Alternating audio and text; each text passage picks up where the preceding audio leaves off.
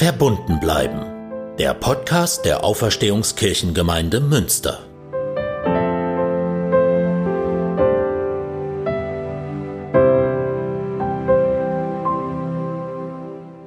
I can't breathe. I can't breathe. Ich kriege keine Luft. Das sind die beklemmenden Worte von George Floyd kurz bevor er gestorben ist. Ein weiterer Schwarzer, der von einem weißen Polizisten in den USA getötet wurde. Das zehn Minuten lange Handyvideo, was die Tat dokumentiert hat, ist kaum auszuhalten. So schrecklich ist es, diesen sinnlosen Akt von rassistischer Polizeigewalt mit anzusehen.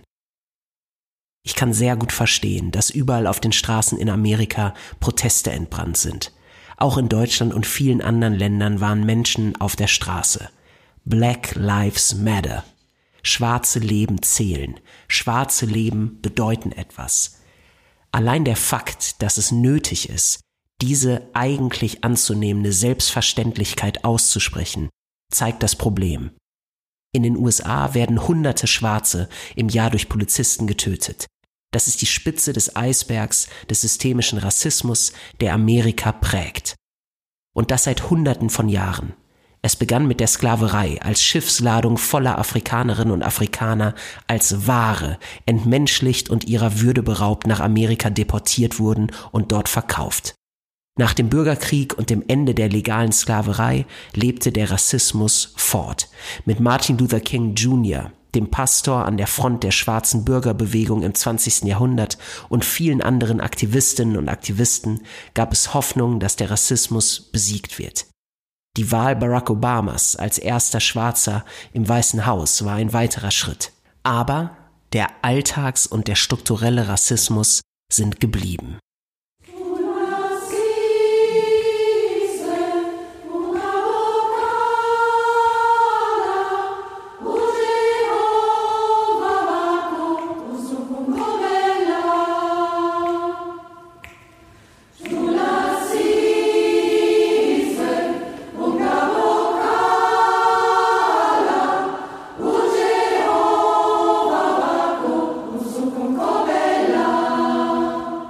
Ich möchte in dieser Folge aber eigentlich gar nicht vor allem über die USA sprechen.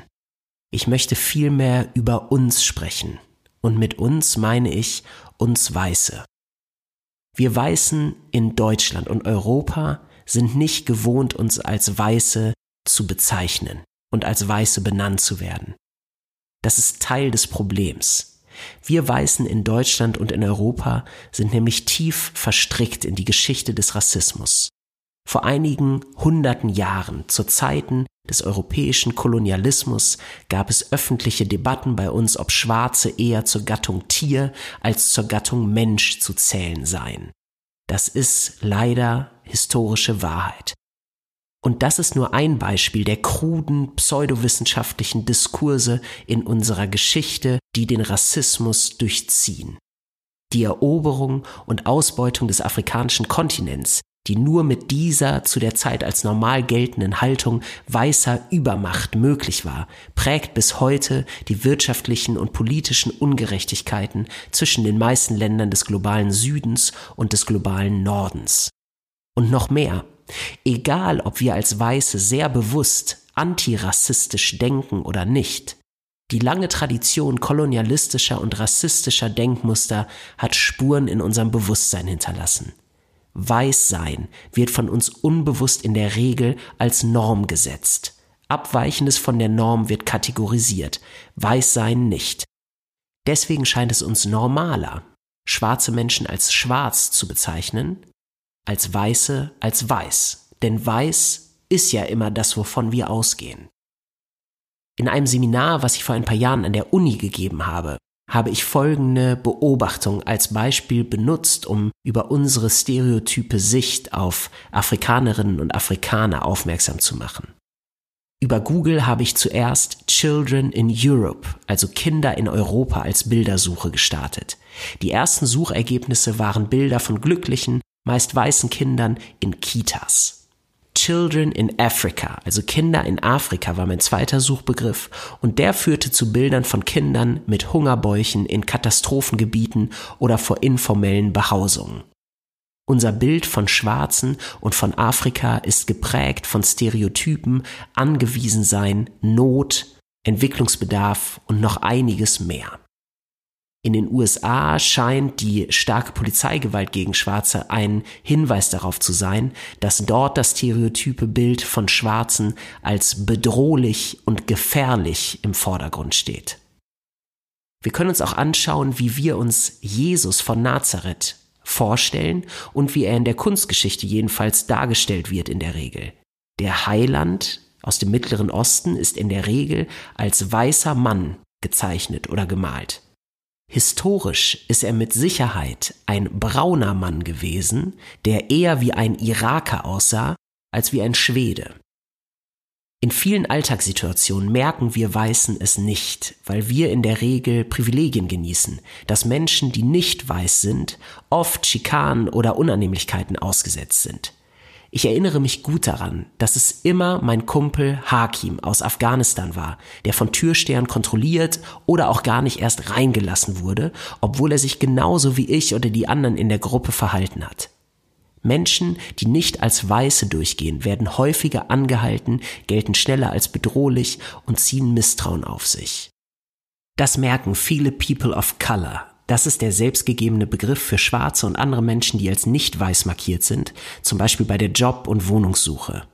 Ich weiß von einer Freundin von mir, die aus der Türkei kommt und Kopftuch trägt, dass es für sie unmöglich war, auf dem freien Markt hier in Münster eine Wohnung zu finden, obwohl sie einen festen Job an der Universität hatte und keine objektiven Gründe dagegen sprachen, sie als Mieterin einziehen zu lassen. Sie fand letztlich eine Unterkunft für sich nur über Vitamin B, über ihren eigenen Chef, der sie eben persönlich schon kannte. Und das in unserer vermeintlich weltoffenen Unistadt, die zu Recht stolz darauf ist, dass die AfD hier unter fünf Prozent geblieben ist. Wir Weiße, ob wir wollen oder nicht, sind verstrickt in die lange Tradition eines rassistischen Denkens, auch wenn wir politisch für Vielfalt und Gleichheit einstehen. Unsere Vorfahren haben die Welt in alle möglichen Kategorien eingeteilt und die eigene Identität, das eigene Weißsein bildete immer die Norm. Das sitzt scheinbar leider tief.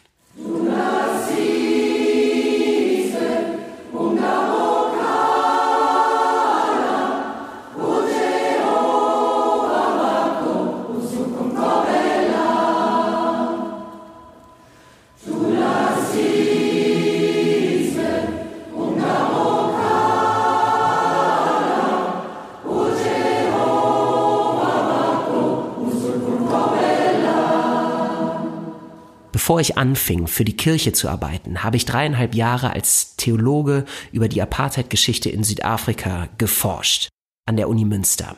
Das Besondere an dem rassistischen System in Südafrika war, dass es von weißen Christen als biblisch begründet und von Gott legitimiert angesehen wurde.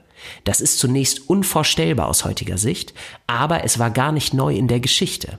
Nazi-Theologen in Deutschland haben versucht, Jesus als Arier darzustellen und die Sklavereibefürworter viele hundert Jahre vorher in den USA fanden in der biblischen Erwähnung von Sklavinnen und Sklaven eine theologische Rechtfertigung ihrer Sache.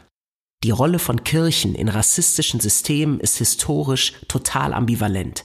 Denn auch auf Seiten des Widerstands gab und gibt es viele Christinnen und Christen und Menschen anderer religiöser Überzeugungen.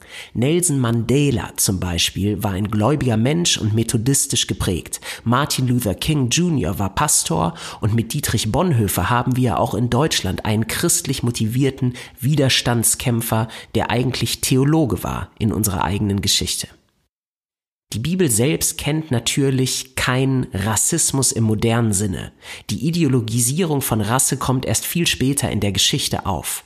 Aber wie die antike Welt überhaupt kennen auch manche biblische Geschichten Ausgrenzung und Abwertung von nicht dazugehörigen, die Unterscheidung von denen, die dazugehören und denen, die nicht dazugehören. Das gehört wahrscheinlich auch zum Menschsein dazu. Klar ist aber auch, dass es schon Spuren und Tendenzen in der biblischen Überlieferung gibt, fremdenfeindliche Haltungen zu überwinden. Ich möchte einen alten Vers nennen, denn dessen Logik ist sehr einfach und dabei sehr überzeugend.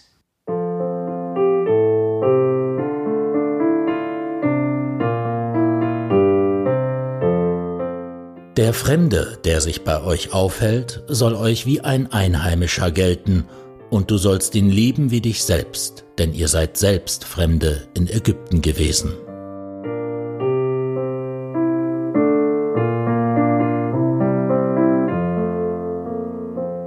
Der Kontext dieses Verses ist die Erinnerung an die Geschichte der Israeliten, die nach dem Buch Exodus, dem zweiten Buch Mose, als Sklaven in Ägypten waren und dann von Mose befreit worden sind, um in ihr versprochenes Land, das gelobte Land, einzuziehen.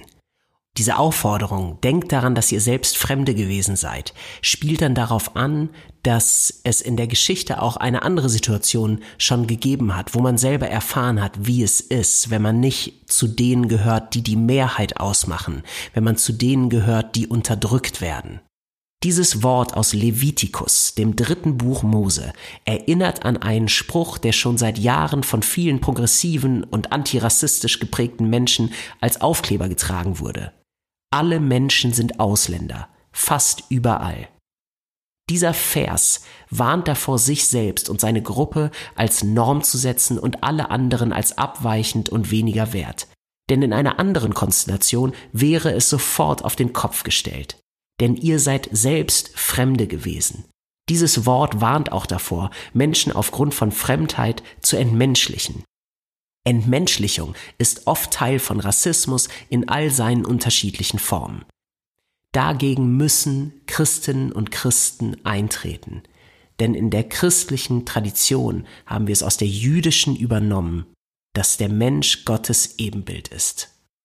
Und das Wort aus Levitikus erinnert dann auch daran, dass die Ideologie eines reinen Volkes oder ein noch schlimmerer Begriff einer reinen Rasse reine Fantasie ist, reine rassistische Fantasie. Letztlich stammen doch alle Menschen von Migrantinnen und Migranten in der langen Geschichte der Menschheit ab.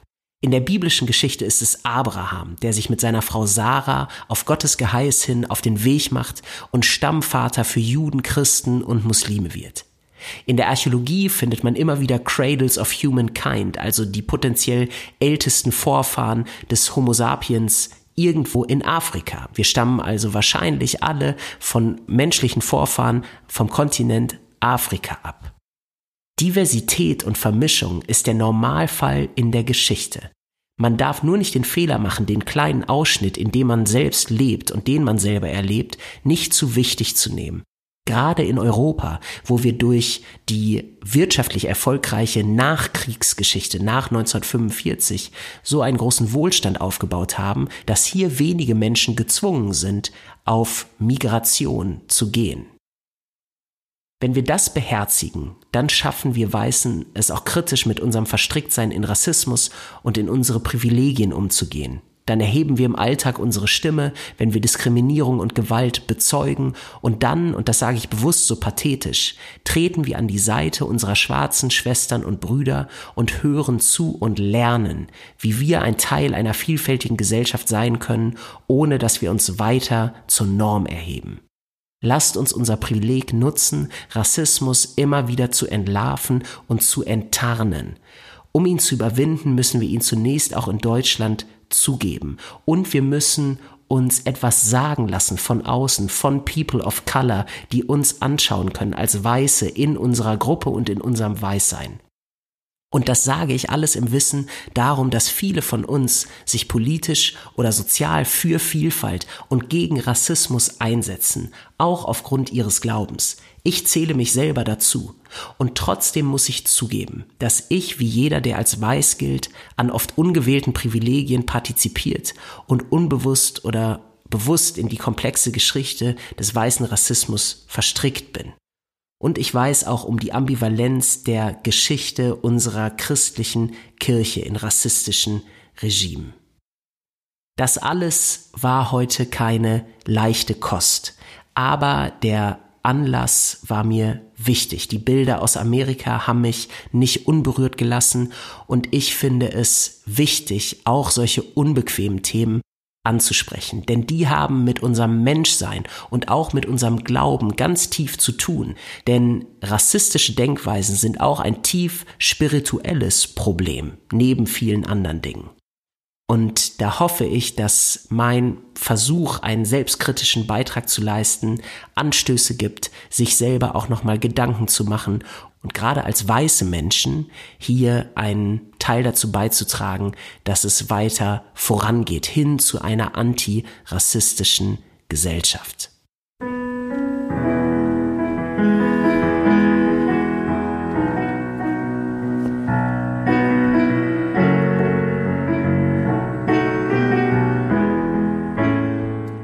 Wir sind wieder da mit verbunden bleiben. Ab jetzt gibt es wieder Folgen von unserer Podcast-Andacht. Ab jetzt zweimal im Monat. Dazu erscheint ein neues Format auf diesem Kanal. Es heißt Verbunden mit und es sind Gespräche mit unterschiedlichen Menschen über Religion, Politik und Gesellschaft, das Leben in Münster und darüber hinaus, über Engagement und über Haltung. Die erste Folge ist vergangene Woche erschienen. Da war der neue Münsteraner Superintendent Holger Erdmann bei mir im Interview. Hören Sie gerne rein. Es war ein richtig gutes Gespräch zum Kennenlernen des neuen evangelischen Cheftheologen in Münster. Ich danke Brigitte Stumpf-Gieselmann, Klaus Hohmann und dem Chor Gaudiamus für die Musik, Dennis Mohme für seine Stimme und Lukas Pietzner für die Produktion. Bleiben Sie verbunden und alles Gute. Bis bald, Ihr Moritz Gräper, Pfarrer der Auferstehungskirchengemeinde und für Citykirchenarbeit Münster.